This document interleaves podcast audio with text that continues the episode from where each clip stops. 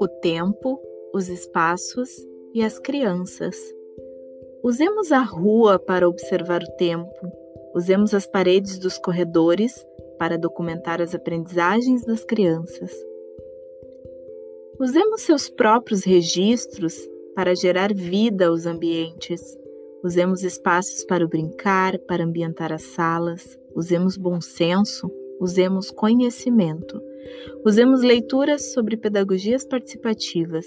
Usemos quatro anos de universidade para colocar em prática os estudos sobre história, desenvolvimento e sem linguagem das crianças. Usemos o tempo para observar o que as crianças dizem, como brincam, quais relações fazem com os materiais, com os pares, como observam a vida, como se movimentam, como se desenvolvem. Usemos a música para que dancem, para que se expressem. Usemos a arte para além do papel com canetinhas. Usemos mais redes e menos mesas e cadeiras. Usemos mais o vento e menos espaços fechados. Usemos a chuva as galochas, o guarda-chuva e menos cola e crepom. Usemos mais sol e menos coleções para portfólios, mais brincadeiras com água, com barro, com argila, com gente. Usemos mais Beatles e menos músicas infantilizadas. Usemos mais a voz das crianças do que a nossa. Usemos a cultura deles, as histórias familiares, para que se sintam pertencentes ao ambiente.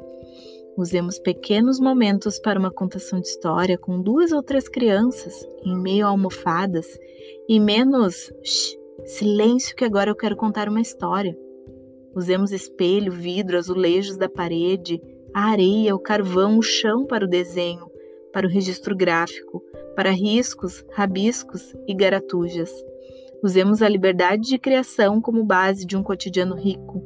Usemos as orquestras, os musicais, os instrumentais para ampliar repertórios, os nossos e os das crianças. Usemos o colo, o afeto, o olho no olho, a acolhida. Usemos os estudos para não cairmos no senso comum. Usemos a teoria e a prática. Usemos a criança como centro do planejamento. Usemos a rotina como direção e o cotidiano como oportunidade para o novo, para o inusitado. Usemos as crianças como fonte de pesquisa, pois são curiosas e potentes. Usemos a reflexão da nossa prática como caminho e os estudos como fundamento. Usemos tudo isso e mais um pouco, mas por favor, deixem as crianças terem tempo, voz e vez. Elas só querem espaço, atenção e respeito. Elas aprendem e descobrem o mundo assim, elas não precisam de uma novidade por dia, mas também não precisam sentar religiosamente às 15 horas da tarde para fazer uma roda de conversa.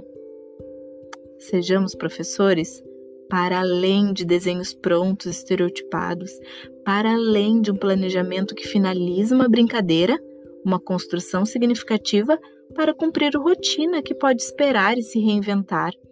Sejamos os professores que dão oportunidades e que retroalimentam os saberes, as descobertas das crianças potentes, ativas, capazes e criativas que temos. Sejamos criativos também, criativos para além de recortes e colagens.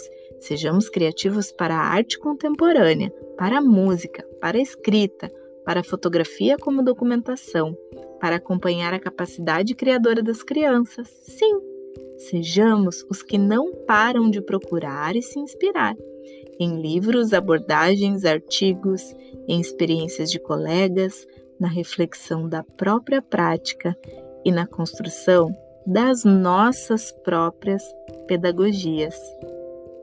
Texto de Cimeia Fernandes Goulart, página Registros de uma Professora.